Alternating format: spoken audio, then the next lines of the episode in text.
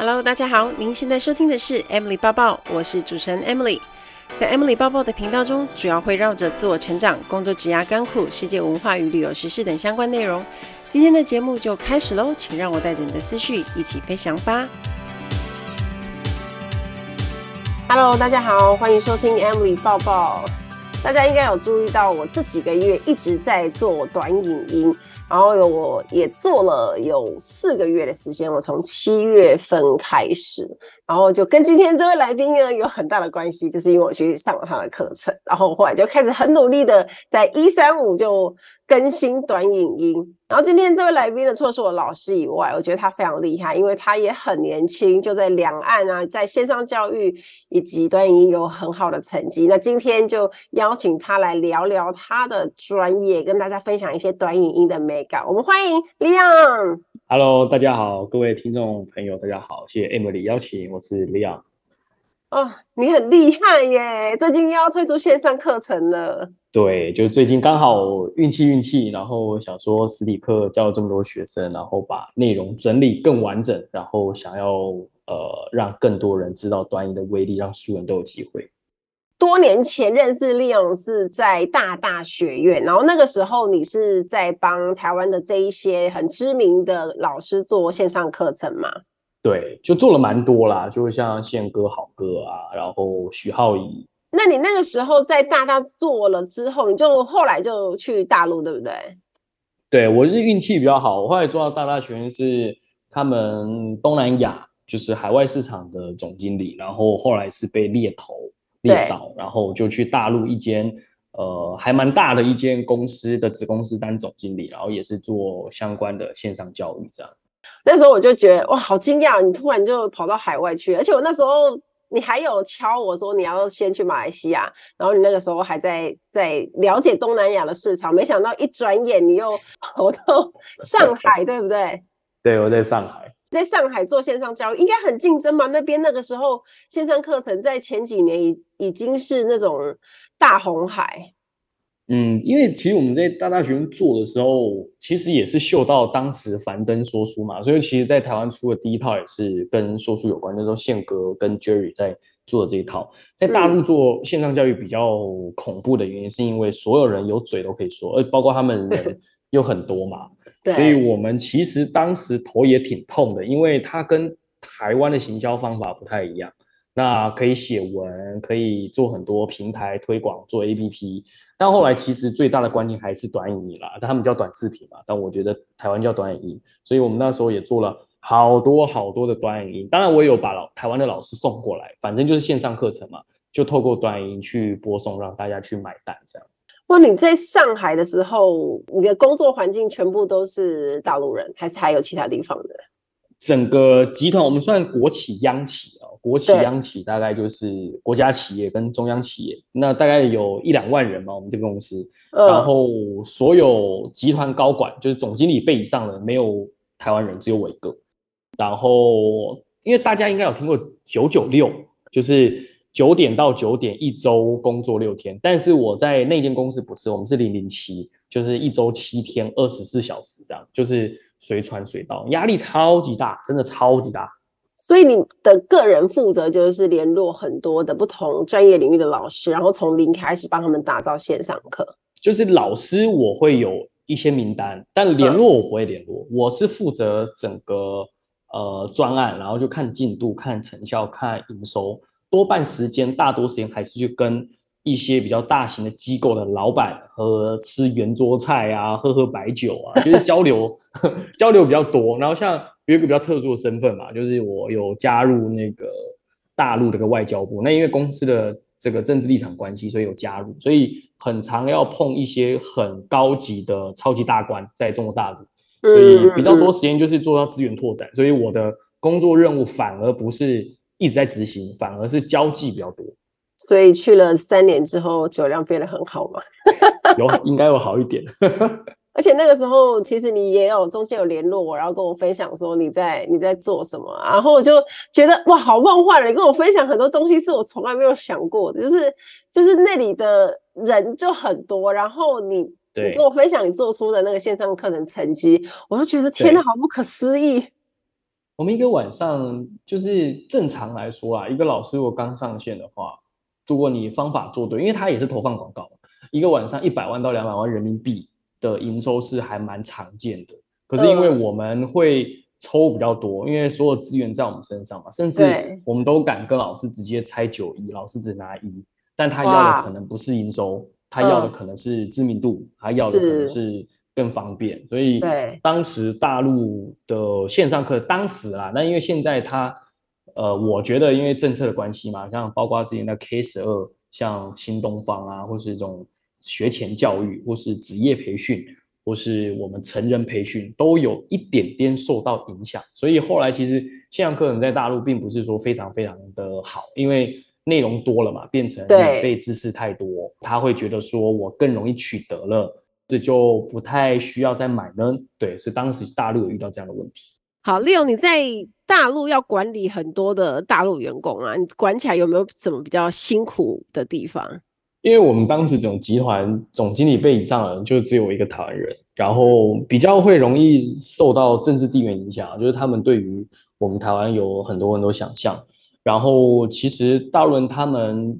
嗯，你所说的狼性，其实我觉得呃比较少听见的。但因为他们那边大多的员工比较多年轻，都是什么零零零后，呃零二年、零三年。最夸张是有一个小时就跟我说他不做，他就觉得这个环境跟老板不适合他。反正因为他们因为在上海嘛，其实工资低，底层的工资其实很低，他们会觉得说，反正我就换个环境做一样事情，我干嘛要呃听你的话？因为他们有很流行两个字叫躺平嘛，所以大陆有出现一个问题，超级高的人超级高，就是年薪，然后超级底的超级底，中间这一层是基本上是断掉的，所以其实他也他也不想往上，因为赚不到钱。那高的人他又一直往上，所以中间是大陆出现一个比较有点，你可以说叫 M 型化社会，嗯、就类似这样、嗯。那你后来是什么样的原因决定说你不要留在大陆继续发展，然后要转其他的，就回来台湾工作这样？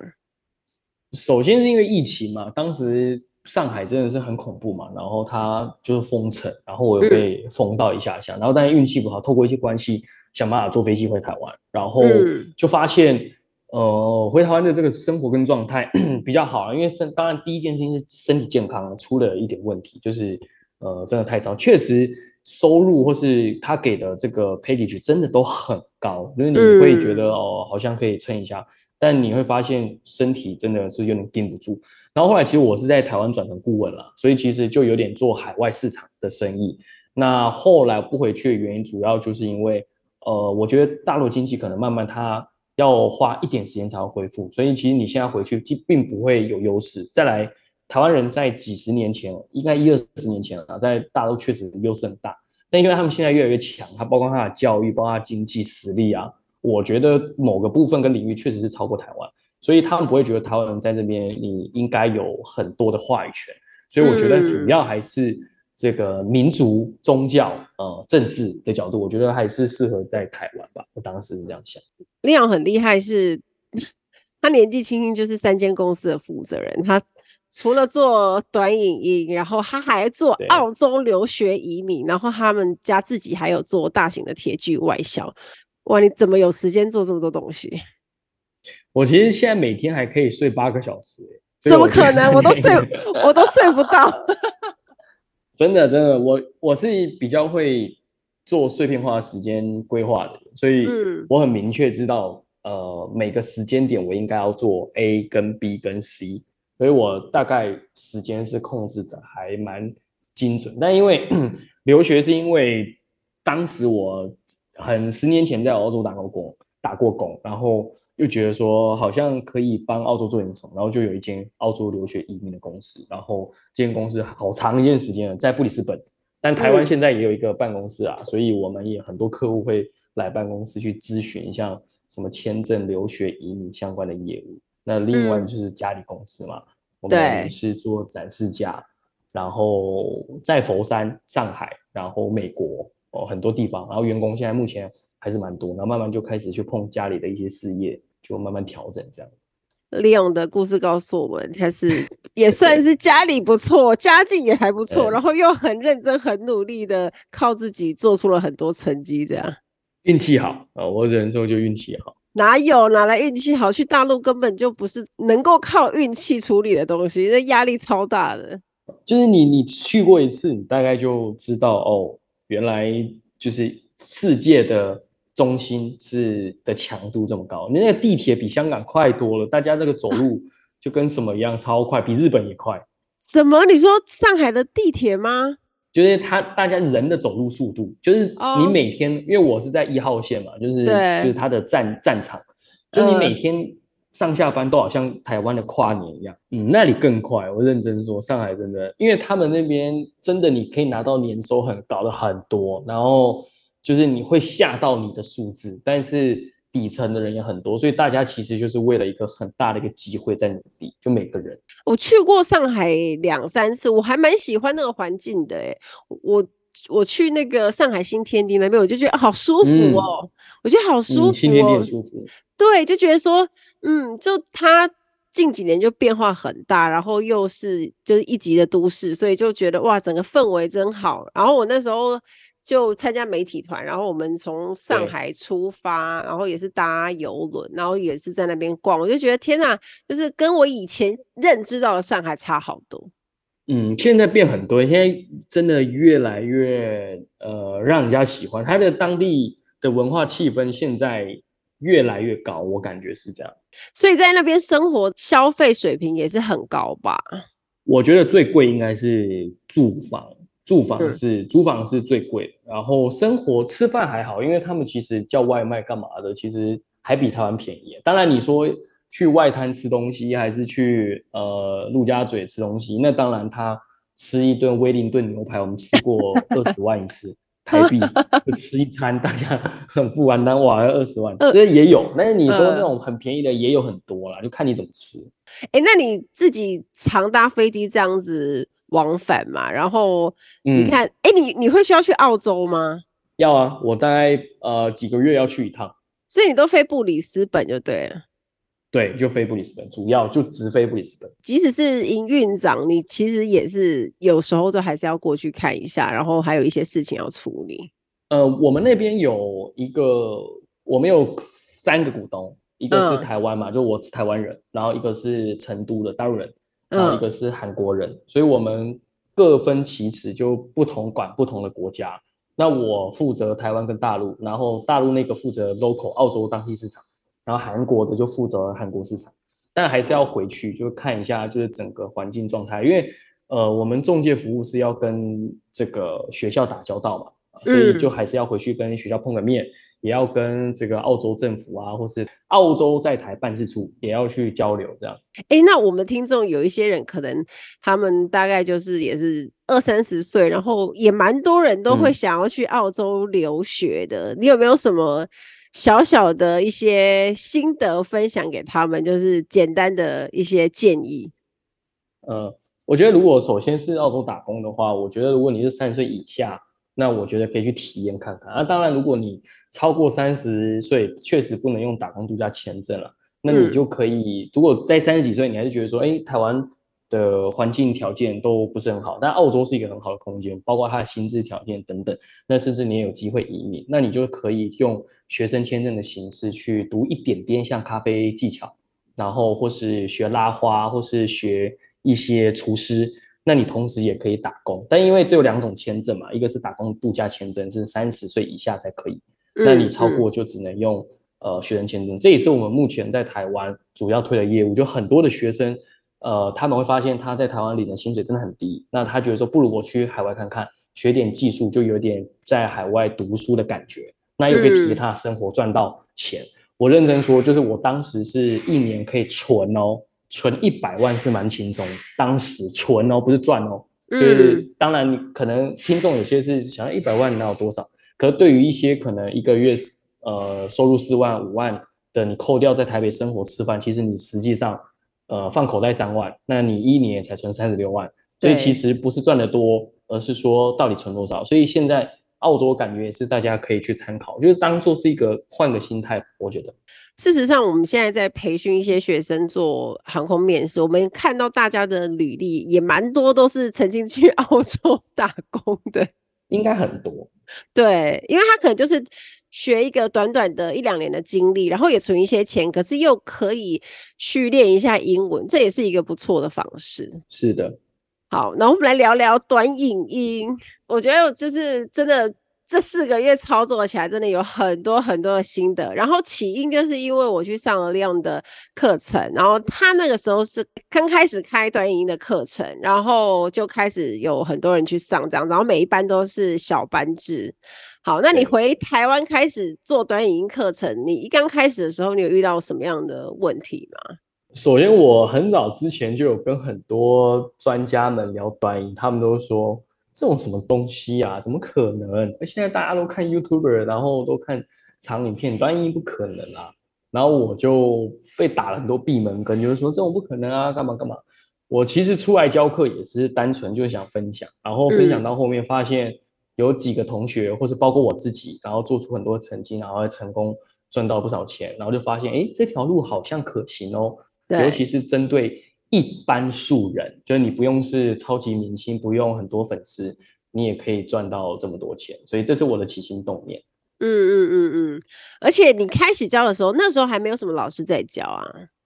没有，几乎没有吧？当时我也是对这个领域很不熟，然后我就想说，嗯，可是看 TikTok、看小红书就有 好多人在做。事实上是，他确实也开始。是一个趋势，是因为我发现我身边的这些老人们、长辈们，他们都在看 TikTok。对对，然后这是一个很惊人的发现，是我自己本来很少看，但是我就发现身边的这些长辈，他们开始在滑，然后包括他们的赖群组，都是这一些来自 TikTok 的短影音，所以我就非常好奇啊，然后我就想说，我经营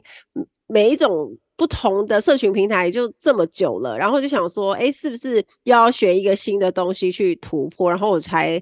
刚好，因为我就认识 Leon，然后就知道他在上课，然后我就我就去上课了，这样子。而且我们那一班我还跟拐拐一起上课，没错，还有拐拐。呃，我觉得一个新的社群平台，或者是他这种经营模式，就是他有新的东西，我们就一定要去学习。所以我这四个月操作下来，就发觉说，哦，天哪，看影片。就真的流量很大哎、欸，嗯，影片真的蛮吓人的。我我一年前做跟现在做的流量 已经开始有蛮大的落差了，我有感觉到。你是说你一年前开始自己在 TikTok 操作的时候跟现在吗？嗯，就是就是一年前可能竞争者跟创作者没那么多嘛，所以它的流量红利给你的会比较漂亮。假设我拍同样主题。去年可能都可以五十万，今年进来就五万，就错差很多。可是你认为现在大家还就是现在刚开始要投入做短影是还 OK 的 timing 吗？呃，现在还很 OK，因为相对来说你们相关的领域跟竞争者都很少，他们可能还回在活在在脸书贴文、呃 YouTuber 长影片，他们还不厘清。嗯呃，短影音其实是有一个先来后到的一个概念，所以其实可以慢慢布局，这是好事。但是如果我刚刚讲的意思说，你一年一定流量会不如一年，一定是你今年的流量跟明年的流量一切比起来会差更多。尤其是竞争者，假设因为你是相关空姐相关的服务嘛，不管是业配也好，不管是课程也好，呃，这些东西相对假设如果同领域他们进来之后，那相对一个客户他看到。短音的触及这么大，那他在选择的时候，他又多一个人可以选，那一定会影响你原先的呃这个欲望跟营收嘛，这是一定的。所以我觉得是在现在，如果你先把你的品牌跟流量先做起来的话，你的权重拉得比较高，那也许到时候他在搜寻上或是在他的心智模式上，他首要认你的就是你，因为他常常都看到你啊，所以到后面的人进来，他其实是。比较难以超越啦，包括你的影片数量啊，包括你的搜寻度啊，你的说服力来说都会大他很多，所以后者是比较难在短时间，我不能说不行，但是比较难在短时间。但如果未来大家都同一个时间进来，哎呦，那这个就看大家的手法跟手段了。我必须说，我刚开始发短音的时候，那当然那时候呃流量一定是比较差，因为我才刚起步嘛，然后就一边在调整自己的脚本啊，或者是拍摄方式，然后一直到现在算是已经四个月，当然就是会有一些基本流量，因为我 TikTok 也是从零开始啊，我又没有任何的粉丝，嗯嗯我就创，我去上了你的课，然后就创了，然后就 开始到现在，哎，两千多人了，哎，哦，现在呀，哇，好厉害啊！算是，哎、欸，我我真的很惊讶，因为我没有想过，就是说，哎、欸，原来那个起伏是真的很大。然后有一些影片，它会突然爆流量，就比如说，它可能原本你看一两千人看，然后就突然一觉醒来，它就变成一万、两万、三万，然后就一路往上冲。那时候我才惊觉到，原来哇，那个、嗯、这个市场真的好大。你有一支九十几万的、啊、在脸书上，哦、非常夸张，很恐怖。你一支影片。举例来说好了，周杰伦他如果发一个音乐，他都可能，他都很难有可能在短时间破个八十万、九十万。所以我觉得你那个是短影的魅力，就是就是可以瞬间破这个空间。但是他，但毕竟他是名人，他的长尾效应一定是更强的。对。但是如果对对于我们素人来说，我们是比较容易可以抓到眼球，然后抓住流量就可以吃到。因为我相信那支影片一定让你涨不少多。不不对对，对，你知道我从我跟你讲一件事情，就是我粉丝团从二十九万多要跨三十万，你知道我卡多久吗？就超久，就一一路很像是那种再也不会动的那种感觉。结果我那个九十万的那支影片，就那一支哦，让我从对。二十九跨三十，他就是很迅速就这样跨过，因为就只差两千多人，然后他就很迅速的跨过之后，从三十到三十一又冲的很快，也就是我从二十九到三十一万中间，就是因为短影音，然后迅速起来的，绝对有他的魅力啊！我真的是吓吓歪，那个时候我还还传讯息跟李永九说，欸天哪，你有看到吗？我说我的粉丝破三十万了，因为他真的卡超久，卡到我已经很厌世，就想要放弃，说算了啦，就是二十九万人也很多。嗯、然后结果没想到说是短影音帮我越过这个门槛，所以我就觉得嗯，真的很有效，所以我就每个礼拜的一三五，我就是现在都很认真嗯。我真的哦，说到这个，我真的是觉得有好多的 好多感触，而且。可能很多人去刷 TikTok 都会觉得说，哎、欸，我看到的都是娱乐，都是跳舞啊。可是我就是真的，这个这些领域又不是我擅长的。那我们请立勇讲一下，你觉得什么样的人适合做短影音？嗯、我觉得哦，就是如果你有时间哦，我觉得时间是关键嘛。像我自己有三个公司，然后每天这么忙，可是我每天还是可以花，因为我其实账号很多，然后我还要当很多艺人、网红、老师们的顾问。那我自己还可以产出这么多影片，原因就是因为方法。那我觉得关键就是时间，你到底有没有时间做这件事情？举例来说，我希望每天你可以挪出三十分钟到四十分钟去想一下你能拍什么、剪什么。那大多什么样的职业人适合？就我觉得像啊、呃，你如果是上班族哦，上班族更适合，因为其实你下班根本没什么事。再就是你本身就已经是。相关自媒体相关人员，那我觉得你可能也要得转型。我自己的学生就很多百万的 YouTuber 来上，嗯，那他们其实不太知道什么叫短影音啦。那慢慢后来还发现之后，他们其实长影片的这个流量下太多，所以他们只能开始转战。嗯、因为刚刚这个 Amy 有提到，其实为什么素人可以做短影的原因，因为它的竞赛规则不太一样。贴文传统贴文是专门给你的铁粉看，所以你有好友，你有粉丝，所以基本上你的贴文就会比较大。但是如果说你今天什么都没有，你做贴文根本没有人看，所以你只能往短影音去走，因为短影音比较适合是给完全的陌生粉丝，包括 IG 啊、脸书啊、呃 YouTube，他们的演算法都是告诉你说短影片它会进入一个呃完全陌生的赛道，所以其实他有可能都不会认识认识你。所以像刚刚 Amy 有提到，就是说其实大家的起跑点是一样。当然你说脸书。的 IG 的粉丝会不会有权重问题？一定有，因为他一开始会有基本的粉丝的载体，就基本上会有基础流量。可是真的要破到九十一万，Emily 的的粉钻也才二十九万、三十万，怎么可能可以点到九十一万？所以你看，多半的人数绝对不是他的粉丝。嗯，所以为什么就是很多素人都有办法这么大的流量？我自己三万八千粉丝而已，呃，我有好几只都是破一百三。还有一只是一百五，还有一只两百六十六，那也完全我也不认识他，他也不认识我啊，啊为什么短影音可以有这么大的流量？嗯、所以如果回到谁适合，我觉得应该是说你的领域适合流量做来进行变现，做 C 端，做一般消费品，只要能卖东西，你有嘴巴，我觉得应该又有时间就可以做。如果要做短影音，就是目标就是我们未来也是要透过短短影音去变现嘛，就是可以帮自己赚钱。可是我发现有很多那个短语音都是很娱乐的效果，就是他们可能就是讲一个很好玩的东西，或者是就是他单纯就是讲一个事这样子。那他像这种，他是真的有商业目的吗？还是说他就是只是 for 乐趣？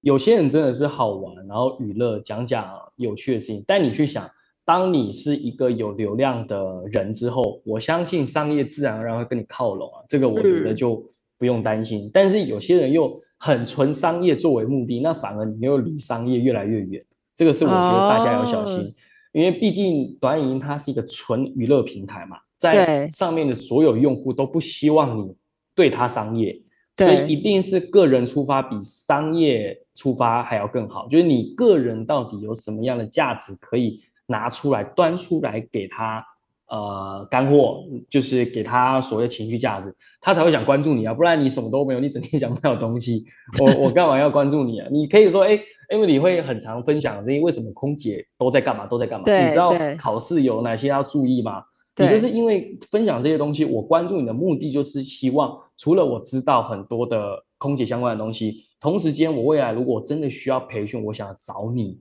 这个才是有办法衍生到所谓的情绪价值的，但是你完全都等一下讲星座，等下要讲销售，等下要讲管理，但你到底讲什么？就是你对我来说就是一个路人，所以我大概就两三秒划走划走划走。所以至于跳跳舞这些适不适合做，我觉得很 OK，这没有问题。但是你还要思考说你是谁，就我们所谓的人设跟定位嘛，你完全就是一个讲师，一个讲管理学的讲师，然后你去跳那种开花舞。那好像也不太合理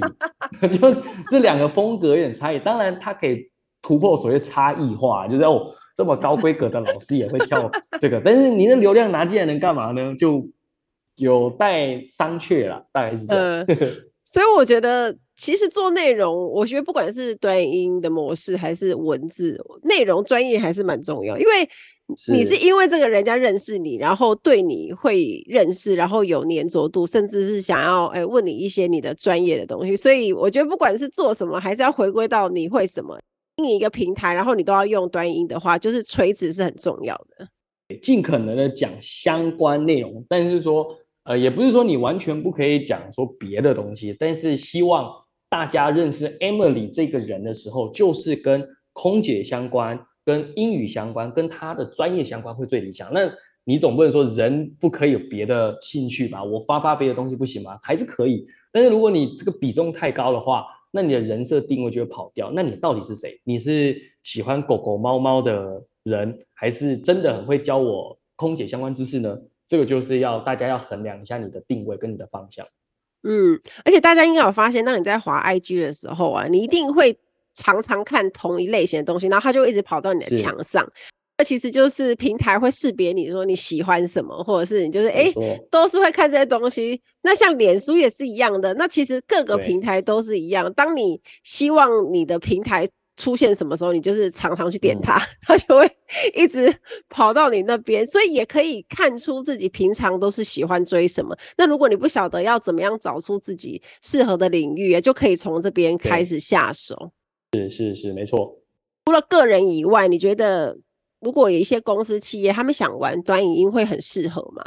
非常适合啊！像我最近接了有两间公司，是今年跟明年都要上市。这些人他们平常做 B to B，就是那种一个商品，呃，三五千万，那你怎么做一般短银？但是他们短银的目的是可能用来做，可能帮经销商啊。然后像我有去 Sony 哦，Sony 也其实也有帮。呃，协尝试啊，想要协助他们的团队来做一些这样的培训，嗯、也是托短影音。我个人认为啊，如果你是超大型的这种企业，那你说你走 C 端做短银的目的会很大吗？我个人是比较保留，我觉得不一定，因为他们其实根本不用透过短影音打造名声。嗯、可是如果你是中小型甚至微型创业家、企业家，你一定要做短影音，因为现在是个流量。呃流量为王的一个时代。举一个例子来说，那一天我们家刚好在呃聊一些金融相关的商品，然后我妈就讲了一件事情，就是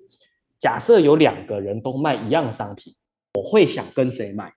那通常大家会想说，那我就跟那个比较有名的那个人买，因为他流量好大。然后我就会很期待说，哎，那这个人的差异化跟特殊性是不是比原先那个比较中规中矩来的高呢？普遍的人啦，我们不能说全部，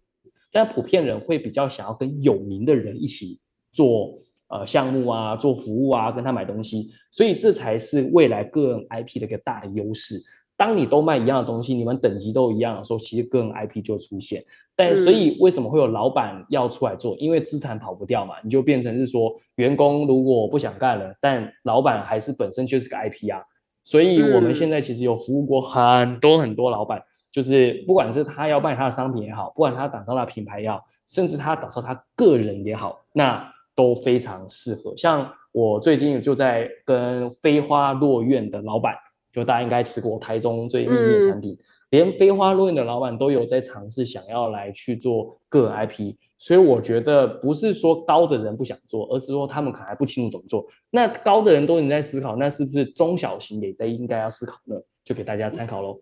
你说到飞花落院老板，我也很惊讶。魏姐，魏姐很厉害哦，我跟你讲，魏姐真的超强，她也是认真要做，因为我有去帮他们整个。餐厅集团上课哦，对，前阵子有去帮他们上课。对对对对，哦，我有看到，我们现在有一个群主是很厉害的群主，因为我们没错，我们那个赖群主，因为我们就是上完课，然后立荣就会帮我们加到那个赖群主，而且是上完课你有认真做作业的人哦，对对，才会加到那个群组，然后你就会发现里面的大神，然后很厉害的大老板会一直出现这样子。五百个学生，我目前，但是严格加入也才七八十个，原因就是因为有些人他不做作业，我就不会让他进来。管你多有钱，那你家的事。呃，没错，没。我觉得学一个东西是这样，你如果不去执行跟操作，学就是学了，然后你就是放着，你就算知道，你也。不算会，然后你也没有办法真的去实，就是有什么学习成效。那对老师来说，其实也是就很可惜啦，因为就是我教了你很重要的东西，嗯、然后你都没有用，然后你都花了钱了。这其实老师的心态应该都是很像的。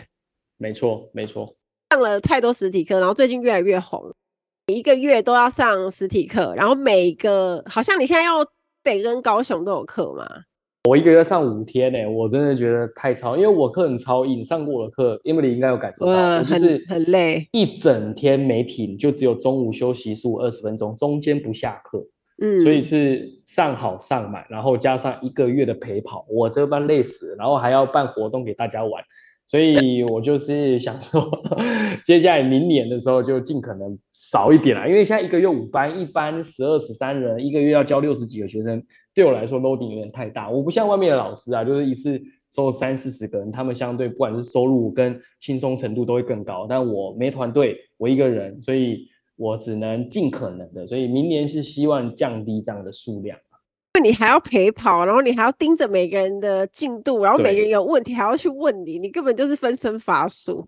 完全没办法。所以呢，现在就非常重要，因为你开始在筹备线上课程，来跟大家聊一下你这个即将要做的流量爆发的短影音获利学这门线上课，要教大家什么？我想跟大家分享，因为就刚好前面 Emily 有 Q 说，就是实体课程的关系，因为。我多半时间都在台北开课哦，台中也没开，所以很多学员他现在要上，基本上要等到明年三月才有办法上到我的实体课，因为我班数很少，然后人数很多，然后加上又有地域性限制，大家的成本相对会比较高。然后当你上到的时候，可能你的红利也快没了，红利就是意思就是说你的机会可能又被别人做走，有可能。所以我打算再把我实体课的内容全部转成线上。就叫流量爆发的短影音获利学，它聚焦在素人，只要你是素人，就像我妈好了，我妈今年五十七岁，呃，那天发了一支影片，我打造什么是一个完全没有工作过的家庭主妇，嗯，呃，第一支影片就破了十四 K，第一支影片，然后我妈的后台就收到一张这个叶配的邀请，就是两千块的一个狗狗相关的罐头，就是一张。那我就后来发现，其实连我妈都打造起来，更不要说我自己了，更不要说像 Emily 或是拐拐、吹咪这些艺人网红们，他本身就已经是火的人，他可以更火。那另外就是，我觉得素人机会就是你一定得靠短影，因为这个红利其实在台湾呃才刚开始。那我觉得现在大家进来学是呃非常有机会。那这堂课程将近超过十个小时，比我的实体课还要精炼，所以你可以选择你自己的内容去听，加上它的价格可能没有我的实体课的三分之一，所以我甚至有很多的学生都买来回去当补药。虽然说他们每天会一直发讯息问我啦。所以，我这堂课程我是希望可以感染更多的大家，就是让很多的学员赚到钱。那因为你不要以为只有很多粉丝才赚，我最夸张的学生是只有十个粉丝卖了一一间一亿的房子，这是二十六个粉丝发了三个影片赚了八十一万台币，这都是在我课程实际案例都可以分享给你。所以我相信这堂课程学完，呃，只有拿你一点点的学费，但是你可以拿我这么多年。的实际案例，包括我半年如何做出六千万营收的秘密，我也全部都教给你。所以有机会大家可以来看看这堂课程。我也会把这堂课的那个问卷调查会放在我的节目的叙述栏。我在访问 Leon 的当下，现在他的课程还没有推出，可是已经开始在就是收集问卷，所以大家如果有兴趣的话呢，就可以先去填问卷，然后之后课程推出的时候就可以第第一时间然后收到这个通知。那我觉得短影音真的下去做之后，你就会发现它其实是一个在短时间，就是你可以我们说微学习吧，就是它虽然只有两分钟，嗯，可是它又可以吸住你的眼光，然后又可以让你。很快的吸收一些大量的讯息，所以我自己下去做之后，我会发现说它蛮省时间的，然后又带一点乐趣，又不会觉得无聊，所以越做我也觉得做起来越开心哎、欸，这么酷？对啊，因为。我之前拍长影音就很累啊，因为我就觉得 YouTube 每次要拍一支，我就可能要拍个十几二十分钟，甚至是更长。那因为我要先写脚本啊，然后再拍摄，然后后置剪辑又会很累，所以当我开始做短影音之后，就会觉得好像很方便。然后我一次可以拍好几部，然后我一个礼拜发三部，然后我还有存档，我就变成可以把时间省下来去做别的事。很厉害！我有一个学生，你们觉得就是？卖生前契约或是这种灵骨塔的东西好做吗？你知道我有一个学生从零到一就每天发一个影片，粉砖哦，脸书粉砖哦，从做到一万粉丝才花了一点五个月，一万粉丝哦，这是现在多难的一件事，是一个将近五十多岁的呃资深阿姨哦，真的很厉害，她就是照着我的方法一直做一做，她现在变现真的是。很惊人哦，真的是很厉害。嗯，就是主要大家都要抓住那个很短暂的注意力，然后你又打中大家的娱乐需求哈，我觉得那个收到的效应是很惊人的。是的，没错。好，那节目最后呢，来问一下 Leon，就是如果大家要去 follow 你呢，去哪些平台找你？